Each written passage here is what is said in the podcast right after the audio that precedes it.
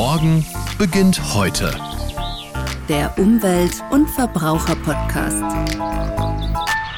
Hi, ich bin Toni Scheuerlen. Willkommen zurück auf der Zugspitze zum zweiten Teil der Reportage von der Umweltforschungsstation Schneeferner Haus. Ja, kein anderes Ministerium hat wohl eine so hochgelegene Arbeitsstätte wie das Bayerische Umweltministerium, hier auf 2650 Metern Höhe unterhalb des Zugspitzgipfels. Die Umweltforschungsstation wird seit 2007 unter der Federführung des Bayerischen Umweltministeriums als virtuelles Institut geführt, denn hier haben sich zehn Forschungseinrichtungen zusammengeschlossen. In der letzten Folge haben wir von Dr. Ingerbeck ja schon einiges über die Projekte erfahren, an denen hier oben geforscht wird, zum Beispiel vom Umweltbundesamt. Das betreibt hier bei uns am Schneefernerhaus zusammen mit dem Deutschen Wetterdienst eine von 31 Stationen weltweit des sogenannten Global Atmosphere Watch, wo eben genau diese ganzen Treibhausgase gemessen werden. Und wir gehen da jetzt mal rein. Es wird jetzt sehr, sehr laut. Mhm. Genau, und hier sieht man auch lauter Gasflaschen stehen. Das sind eben alles so Referenzgase, die eben genau kalibriert sind, sodass man die Luft, die bei uns angesaugt wird, hier weltweit vergleichen kann. Ja, und heute wird's ernst. Zusammen mit Professor Michael Krautblatter von der TU München mache ich mich auf den Weg in den Kammstollen. Der Kammstollen, der führt uns bis an den Zugspitzkamm, wie der Name sagt. Und der letzte Teil davon, der geht ganz nah an dieser steilen Nordwand von der Zugspitze entlang. Und da wird es so kalt, dass es ständig gefroren ist. Das ist der Permafrost. Und den untersuchen wir da oben. Also wir können genau jedes Jahr sehen, wie er sich verändert. Und er zieht sich in den letzten Jahren ziemlich zurück. Und das ist was, was wir in der Zugspitze wirklich fast einmalig, in, wir nennen das ein Outdoor Lab, also ein Außenlabor, wo wir immer reingehen können, wo wir immer messen, neue Techniken ausprobieren. Und das ist für uns der Kampfstollen an der Zugspitze. Und diesen Kammstollen erkunde ich genau jetzt. Ich bin dick eingepackt, hab eine Lampe dabei. Es kann also losgehen.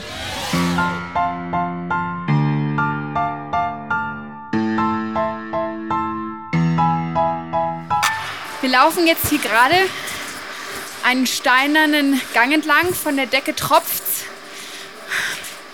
Und es ist ein bisschen ja, wie im Bergwerktunnel, wer schon ja. mal da war also so rechts ist die Beleuchtung, ist natürlich auch schon sehr alt. Das ist der ja. Teil, der noch funktioniert.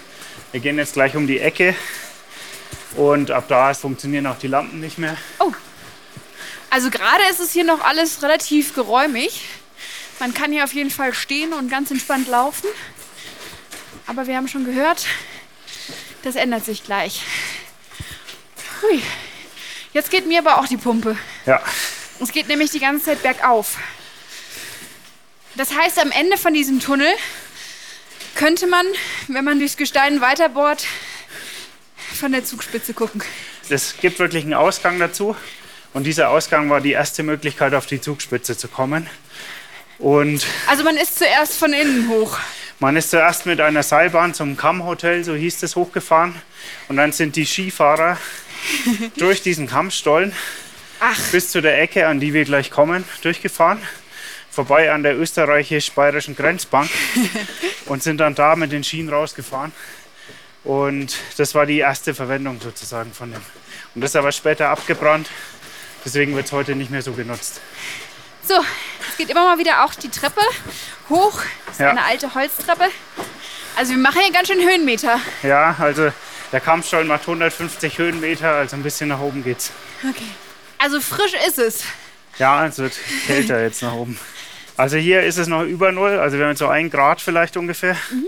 Und wenn wir dann in den Bereich vom Kampfstollen kommen, dann ist es wirklich Null Grad und noch drunter. Und wie oft läuft man hier hoch? Also wir sind zurzeit ungefähr alle zwei Wochen hier und äh, laufen das hoch. Und wir machen das jetzt eigentlich seit 2007 und seit 2012 ungefähr haben wir jeden Monat eine Messung. Mhm. Dazwischen aber noch so Installationen Wartungsarbeiten, okay. Tests mit anderen Geräten, also deswegen öfter. Also hier kommt jetzt ein ganz interessanter Punkt. Ja. Das ist der große Knick. ja, und im wahrsten Sinne des Wortes. Muss dieser man Knick, es ist so, dass man ursprünglich, man kann jetzt hier nach oben gucken, das ist auch der Bereich dann, wo der Permafrost ist. Und hier war früher überall Schnee und Eis auf dem Boden. Und die Skifahrer, die konnten dann von oben hier durchlaufen bis hier. Hier an dieser Tür, wo der große Knick ist, sind die raus. Und damals war der Schneeferner Gletscher natürlich auch noch deutlich höher. Also man konnte hier relativ gut auf die Skipiste fahren. Das ist die ursprüngliche Verwendung und erst später wurde dann dieser Stollen hier unten noch zum Schneefernerhaus gemacht. So. Wir gehen aber jetzt noch weiter hoch und wir bewegen uns jetzt immer näher auf die Nordwand zu. Mhm. Und die Nordwand-Zugspitze ist ja wirklich eine sehr hohe. Also Hier ist jetzt auch vorbei mit dem Licht. Genau. Jetzt komme ich äh, in Funktion mit meiner Funze hier. Oh, und der Stollen wird auch gestützt von Holz. Ja. Jetzt wird alles ein bisschen niedriger. Genau, also wir sehen jetzt auch, das ist der einfachere Ausbau. Also hier ist wirklich überall der blanke Feld. Es ist stockdunkel. Also hätten wir jetzt nicht das Licht, könnte man mal gut gegen die Wand laufen. Wir kommen jetzt auch gleich zur österreich-bayerischen Grenzbank. also, das heißt, wir laufen jetzt hier durch den Berg nach Österreich. Ja, die Grenze ist auch angezeichnet, da kommen wir gleich vorbei. Oh, und jetzt wird es hier wirklich wie in so einer Kanalisation. Ja. Relativ. Genau, jetzt niedrig. hier ist verschalt, also dort, wo der Fels ganz schlecht ist, also viele Klüfte hat und sehr bröselt, da wurde das auch teilweise ein bisschen verschalt. Und da vorne kommen wir jetzt gleich wieder in den Fels. Okay. Oh, hier hat jemand sein genau, also vergessen. hier wird Wasser gemessen, was ah. von der Decke kommt.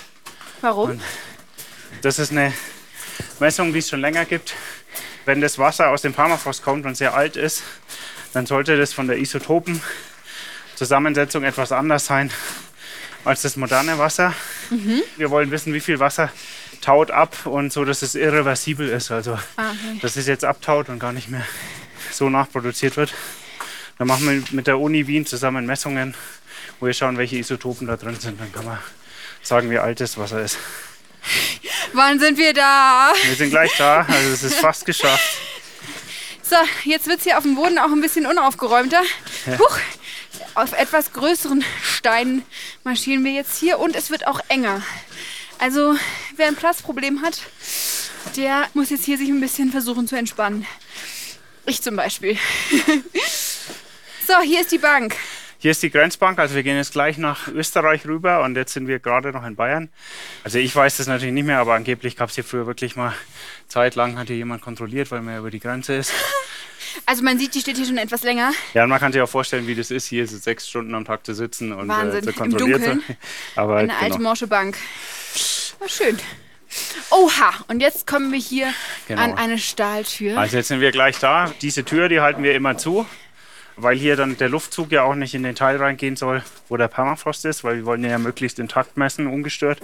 Deswegen hier ein Stein davor. Ist es jetzt ein bisschen so, als würde man in eine große Kühlkammer gehen? Oder ja, was erwartet uns hier? Also das wird immer kälter. Es ist nicht so, dass es jetzt plötzlich kalt wird. Aber halt durch diese Tür versuchen wir eben keinen großen Luftzug da drin zu haben, weil der würde natürlich das wärmer machen auf Dauer. Und wir wollen es möglichst ungestört messen. Hier steht Achtung, betreten, verboten, Stollen vereist, Lebensgefahr. Äh, wir gehen trotzdem weiter, ja? Ja, genau. Und jetzt sehen wir, beginnen auch die Instrumente. Also wir haben hier diese schwarzen Röhren, die sind so 40 cm lang. Und da haben wir mit der Hilti praktisch ja, so einen Arm lang in den Fels reingebohrt. Und ganz am Ende von denen ist ein Temperatursensor. Der misst ah. jede Stunde und von denen haben wir hier mehr als 20 verteilt und dadurch wissen wir praktisch jede Stunde, wie die Temperaturverteilung ist. Und in der gleichen Zeit haben wir auch diese Schrauben, die hier unten sind, die hier fest reingebohrt sind, das ist auch mit einer Hilti reingebohrt, das ist so eine 15 cm lange Schraube, so eine dicke 1 cm, also fingerdicke Schraube, die haben wir ganz fest hier reingebohrt. Und an diesen Schrauben können wir Strom anlegen. So, das ist was, was wir hier entwickelt haben. Und wir machen eine Tomographie vom ganzen Felsen, sehen, welche Felsbereiche leiten sehr gut den Strom und welche schlecht. Und die, die schlecht den Strom leiten, das sind die gefrorenen.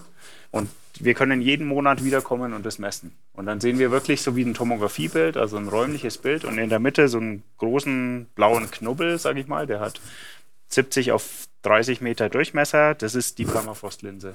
Und wir können nach jedem Monat gucken, also wir können nach einem heißen Juli gucken, wie stark ist sie jetzt zusammengeschrumpft. Und das, was immer gefroren bleibt davon, das ist der Permafrost. Der Permafrost ist ein relativ träges System. So. Also das erste, was wir in den Alpen gesehen haben mit der Erwärmungszeit in den 80er Jahren, ungefähr ein Grad in den nördlichen Alpen, ist, dass die Gletscher sich schnell zurückgezogen haben. Die Gletscher als sichtbare Vereisung. Der Permafrost, das ist die unsichtbare Vereisung im Inneren der Berge und der reagiert langsamer, der braucht länger. Das heißt, selbst wenn jetzt die Klimaerwärmung stoppen würde und wir würden in Temperaturen wieder wie in den frühen 80er Jahren sein, dann würde das hier noch 20, 30 Jahre dauern, bis das wieder in so einem Stadium ist wie davor. Was jetzt das Wichtige ist, ist, dass wir die so gut messen und unter Kontrolle haben und verstehen, dass wir eben sagen können, was passiert und damit es auch abschätzen können. So, und jetzt geht es hier noch weiter? Mhm. Jetzt kommen wir in den wirklich gefrorenen Bereich. Uha. Die, das ist die deutsch-österreichische Grenze, die sieht man oh. hier. Und das hat auch für uns eine Bewandtnis, weil das ist der Felsgrat. Und das heißt, wir waren bisher auf der Südseite der Zugspitze, also dieses Grats. Und wir gehen jetzt auf die Nordseite. Also wir gehen jetzt in die Nordwand rein und damit wird es auch ständig kühler. Und 30 Meter dahinter kommt jetzt dieser Seitenstollen, wo wirklich komplett Eis drin ist, wo wir oh. den Permafrost auch sehen. Es fühlt sich so ein bisschen an wie im Sommer, wenn man den ganzen Tag auf der Terrasse war und dann ins kalte Innere geht. Das stimmt, ja. Aber ganz kurz, wie weit geht es hier noch nach oben? Also hier geht es jetzt nach oben bis zu dem alten, abgebrannten Kammhotel. Also man könnte hier noch 300 Meter ungefähr weiterlaufen. Und da war eben die erste Seilbahn, die hochging, die erste Möglichkeit, auf die Zugspitze zu kommen, die war da oben. Deswegen gibt es diesen Kammstein hier. Genau, und hier, das ist jetzt die Tür. Also wenn wir jetzt hier aufmachen, Holztür. Ich mache jetzt hier das große Holzbrett raus, das hängt an so einer Lasche. Und ich mache jetzt mal die Stirnlampe ganz stark, dass man gut reingucken kann. Genau, und jetzt sehen wir auch hier, das glitzert schon überall an den Wänden. Das sind die Eiskristalle, die da drin sind. Unten auf dem Boden ist Eis, also wirklich blankes Eis, sehr rutschig. Wenn man ganz nach hinten guckt, dann sieht man ganz hinten Eiszapfen. Dort, wo die Eiszapfen sind, so weit taut es auf. Und innen drin, wo diese ganzen Kristalle an der Wand sind, das ist der Permafrost. Das ah, ist praktisch noch nie aufgetaut, ähm, seit es diesen Stollen hier gibt. Also von der Tür, von der du gerade sprachst, das ist tatsächlich einfach eine Luke, aus der man ein Brett rausnimmt und wir müssen da jetzt durchsteigen. Ja, genau. Also Technik ist Fuß voran. Wir haben extra bloß ein Brett raus, weil wir wollen natürlich nicht, dass jeder dauernd rein und raus geht, weil ja. wir messen innen ganz empfindlich Temperatur und je besser das verschlossen ist, umso besser für unsere okay. Messung. Also Fuß zuerst, dann Kopf. Genau. Ja, ich glaube, es ging auch schon mal graziler. So, wenn du willst, kannst du die Matte mitnehmen. Und jetzt muss man sagen, ist das hier ungefähr nur noch halb so hoch und wir müssen auf den Knien rutschen, richtig? Ja. Also es gibt jetzt zwei Möglichkeiten. Das ist Dagobert Duck, also so äh, watscheln. Ähm, oder man hat was für die Knie und schiebt halt so eine Matte vor sich hin und okay. geht auf allen Vieren. Also, ich glaube, ich gehe auf allen Vieren. Ja. Äh, au, boing. Man muss auch aufpassen. Oh, das sind ja Eiskristalle ja. hier. Und unter uns ist so 20 cm Eis. Und man sieht auch noch so alte Kabelbinder und so, die wir mal verwendet haben, die hier im Eis verschwunden sind. Au! Ich habe das Gefühl, ich hau hier die ganzen schönen Kristalle mit meiner Glumse runter. Aber ich versuche jetzt mal auf den Knien zu rutschen. So, jetzt sind wir hier wirklich wortwörtlich auf Knien, auf Eis durch diese Glitzerhöhle gerutscht. Wo sind wir denn jetzt genau hingerutscht? Dieser eisgefüllte Stollen, der ist 30 Meter lang und am Ende ist eine Tür, die ist verschlossen und vor dieser Tür geht es wirklich 400 Meter relativ senkrecht nach unten, oh. also da ist die Nordwand. Also man muss dazu sagen, äh, dieser Stollen geht hinter mir schon mit so einer kleinen Eisrutsche bergab. Und ich würde mal sagen, wäre die Tür nicht da, könnten wir jetzt einfach mal Freefall die wir Nordwand runter. Ziemlich runter, ja, genau. Und da hinten ist zu. Der Permafrost ist ja praktisch in der Zugspitze drin und der hat außen so eine dünne Haut, die auftaut. Also das sind so vier, fünf Meter von der Nordwand her, taut er auf. Und das sehen wir jetzt vor dieser Tür, sind die ganzen Eiszapfen. Und Eiszapfen heißt ja, dass da irgendwie mal Wasser geflossen ist. Also das ist so ein Bereich, da ist es dann im September, Oktober mal eine Woche so warm hier drinnen, dass hier so ein bisschen Eis runterkommt und dann sehen wir so ein bisschen, dass sich die Eiszapfen bilden. Und hier, wo ich bin, wo die Eiszapfen aufhören, wo bloß noch so Eis an der Decke klebt, Kristalle. das ist der Permafrost dann. Also weil hier gibt es keine Eiszapfen, hier kommt nie Wasser runter und hier taut es nie auf. Wahnsinn. Das heißt, es war im September, Oktober so warm, dass es auch in dieser Höhle ja. hier getropft hat ja. und das ist dann zum, hier zum Eiszapfen. Ja, das geworden. Witzige ist sogar, also wenn ich jetzt an den Eiszapfen hier gehe, dass der jetzt gerade tropft. Ah. Und das liegt daran, dass die Wärme durch diesen Fels bloß langsam durchkommt. Das heißt also, wenn es im August und Anfang September am wärmsten ist außen der Felsen, dann dauert es einige Monate, bis es hier durchkommt. Das heißt, wir und, haben hier gerade August-September-Temperatur. Ja, genau. Drin. Der August-September kommt jetzt hier gerade in 5 Meter, 6 Meter Tiefe an. Und deswegen, deswegen schwitze ich so. Sehen wir, dass die Eiszapfen hier ein bisschen tropfen. Also die sind jetzt hier gerade so am Taupunkt. Jetzt aktuell ist es März, das heißt, es hat wirklich ein halbes Jahr gedauert äh, mit der Wärme. Und es sieht wirklich wahnsinnig schön aus mit den ganzen Kristallen an der Wand. Besteht die Gefahr, dass es die bald nicht mehr gibt? Also wir messen es jetzt seit 2007 und wir sehen schon deutlich eine Veränderung. Wir hatten am Anfang im Kern der Permafrostlinse eine Temperatur von minus 1,2 Grad. Wir sind jetzt bei minus 0,7 Grad, also ist schon 0,5 Grad wärmer geworden. Und der Wettersteinkalk, den wir hier außenrum haben, also der Zugspitzkalk, der taut schon bei minus 0,5 auf. Also wir sind schon relativ nah dran. Und wenn es so weitergeht wie bisher, dann gibt es diese Permafrostlinse hier im Kampfstollen vielleicht noch 20, 25 Jahre und dann ist die auch weg. Das liegt daran, dass von außen kommt die Wärme rein und äh, die normaler Sommer, da taut es drei, vier Meter von außen rein. Wenn jetzt aber so ein Sommer wie 2018, so ein richtig heißer, langer Sommer kommt, dann taut es hier plötzlich zehn Meter rein. Also diese Temperaturfühler, der hier hinter mir ist, der ist zehn Meter von der Nordwand genau weg. Und der ist 2018 das erste Mal aufgetaut. Also der war vorher noch nie aufgetaut. Das erste Mal ist die Wärme so weit reingekommen, dass das hier über Null ging. Und dadurch praktisch der gefrorene Fels, der pulsiert so. Also im Winter baut er sich auf, im Sommer nimmt er ab und das, was immer gefroren bleibt, das ist der Kern, das ist der Permafrost. Aber in diesem Pulsieren bleibt immer ein bisschen weniger übrig. Und so wird die Linse, die baut sich praktisch ständig ein bisschen ab. Und ich denke, in 20, 25 Jahren, wenn das so weitergeht wie bisher, ist von der Linse dann nichts mehr übrig. Das heißt, wir würden jetzt im Wasser sitzen. Das Wasser fließt dann ab, das ist ein anderer Effekt. Also das Eis in den Klüften führt auch dazu, dass das Wasser hier bisher nicht durchfließen kann. So. Und wenn das Eis plötzlich aus den Klüften raus ist, entstehen auch plötzlich so lauter Wasserwege, die es vorher nicht gab. Das heißt, Quellen, die wir heute kennen, verschwinden an der Stelle, weil die oft durch Permafrost sozusagen bedingt sind. Auf der anderen Seite gibt es Wasseraustritte und Wasserdrücke an Stellen, wo wir nie mit gerechnet haben bisher. Also das verändert sich im Berg wirklich alles dadurch, dass das Eis weggeht. Jetzt wird hier alles gut kontrolliert. Wie gut lassen sich denn Naturgefahren auf Basis der Arbeit vorhersagen? Mhm. Also wir haben jetzt mit dem Bayerischen Umweltministerium ein Projekt, das heißt AlpSense Rely. Also es geht um die Zuverlässigkeit der Vorhersage von alpinen Naturgefahren, die durch eben Klimawandel induziert waren, also die was mit dem Klimawandel zu tun haben. Das Problem an den Naturgefahren, die jetzt rund um den Permafrost entstehen, ist, äh, dass wir dafür kein Erfahrungswissen haben. Kein Mensch hat es erlebt, dass sich der Permafrost so stark zurückzieht. Das heißt, wir müssen hier eine ganz steile Lernkurve haben, um Methoden zu entwickeln. Und die Methoden, die wir hier entwickeln, zum Beispiel tomografische Darstellung von Permafrost, die nutzen wir zwei, drei Jahre später schon unter Alpenvereinshütten oder sonst was, um das vorherzusagen. Und deswegen haben wir mit dem Bayerischen Umweltministerium dieses Projekt, wo wir jetzt gucken, welche Methoden müssen wir entwickeln, welche entwickeln wir gerade und wie kriegen wir die möglichst schnell dahin, dass auch die Leute, die das Wissen brauchen und die diese Sicherheit brauchen, dass wir das sozusagen ganz schnell in die Anwendung transferieren kontrollieren. Darum geht es jetzt in diesem Projekt. Was wären denn wahrscheinliche Naturgefahren? Also die Naturgefahren, die mit Permafrost auftreten, sind in den Alpen, wo er sich stark zurückzieht, viele Felsstürze. Also im Bereich von Mont Blanc gibt es hunderte von Felsstürzen, auch in den Schweizer Alpen, die dokumentiert sind. Wir sehen, dass im Bereich von Infrastruktur oft zu Setzungen kommt, also dass zum Beispiel Stützen von Seilbahnen oder sonst was, nicht an der Zugspitze, aber an anderen Orten, dass die sich setzen oder kippen. Das heißt, da muss man relativ aufwendig sein. Wir sehen auch, dass es Skilifte betreffen kann, es betrifft Alpenvereinshütten und wir haben natürlich die Gefahr von diesen Felsstürzen, die auch manchmal einfach touristische Wege treffen können. Es gibt viele alpine Kletterrouten, die man gar nicht mehr gehen kann. Es gibt aber auch ganz normale Touristenwege, die schwer gehen kann. Und es gibt unheimlich viel Freisetzung von Schutt über große Murgänge, die jetzt bis ins Tal kommen. Also das ist schon eine ganze Kaskade von Naturgefahren, die das nach sich zieht. Also noch ein Grund, sich dringend um das Klima zu kümmern, damit dieser schöne Ort weiter bestehen bleibt. Und ich würde sagen, wir genießen den auch noch einen Moment.